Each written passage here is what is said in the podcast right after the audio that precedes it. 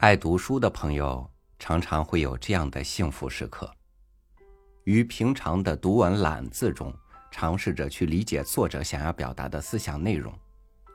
突然出现的一段描述，让你觉得妙趣横生，使你的专注力不自觉地凝结到一点，深深沉浸于物我之外，心无旁骛地一直读下去。等到回神，心中依然喜不自胜。为此等巧妙拍案叫绝。今天和您分享海叔的文章，《奇特的回文诗》。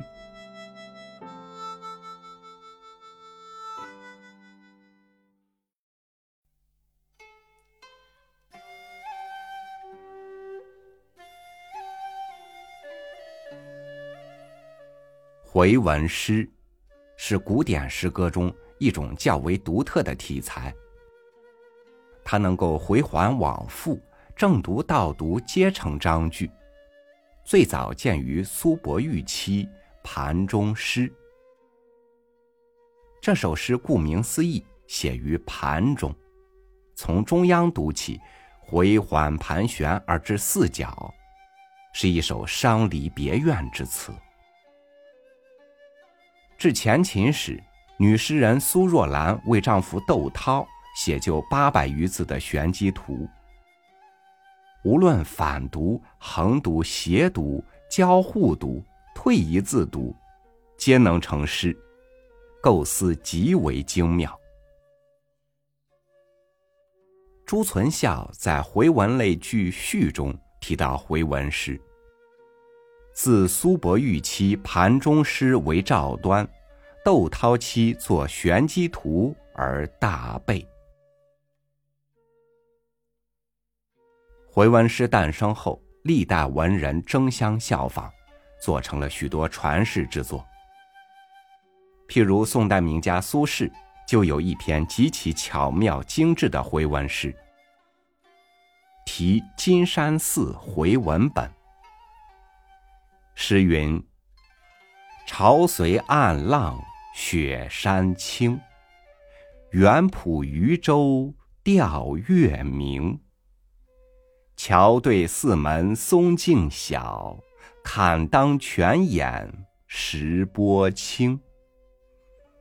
条条绿树江天晓，皑皑红霞海日晴。”遥望四边云接水，碧峰千点树红青。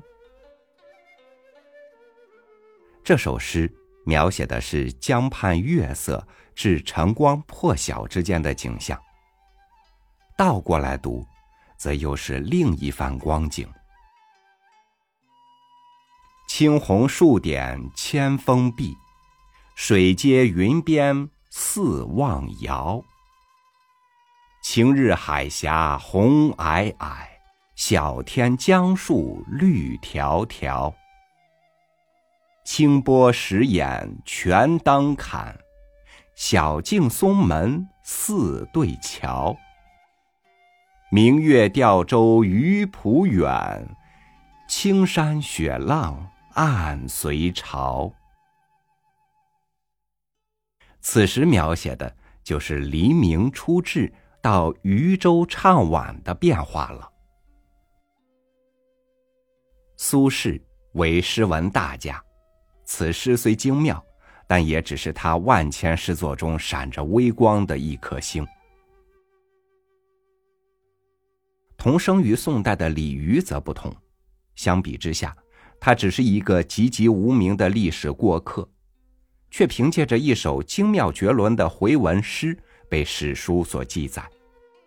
这首诗便是回文诗中的佳作《两相思》。《两相思》也叫思妻诗，是以丈夫思念妻子的角度写就的。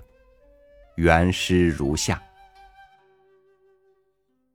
枯眼遥望山隔水，往来曾见。几心知，壶空怕酌一杯酒，笔下难成何韵诗？途路洋人离别久，讯音无厌寄回迟。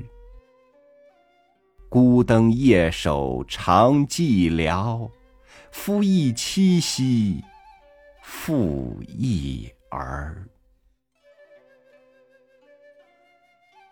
这首诗情真意切，真切的展现了一位丈夫对于远方妻子的思念。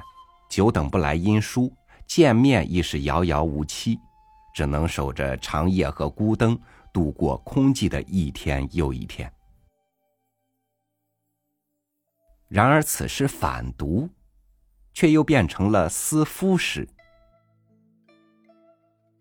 儿亦妇兮妻亦夫。寂寥长守夜灯孤，迟回寄雁无音讯，久别离人杨路途。诗韵何成难下笔，酒杯一酌怕壶空。知心几见曾来往，水隔山遥。望眼哭。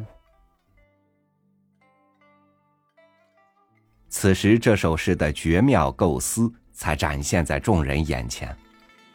反读不仅诗文通顺自然，主角身份也瞬间转换，变为了妻子书写对于丈夫的思念。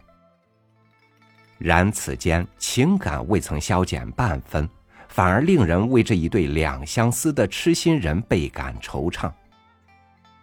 而且，此诗意韵和谐，立意新奇，作者遣词造句的功底可见一斑。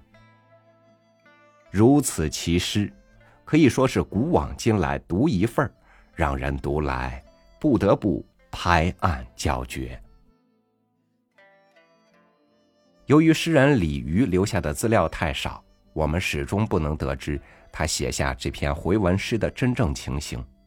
但此间真意已随着诗人的玲珑心思跃然纸上，他所表达出来的夫妻间真挚的情感，也是这篇回文诗可以流传千古的重要原因之一。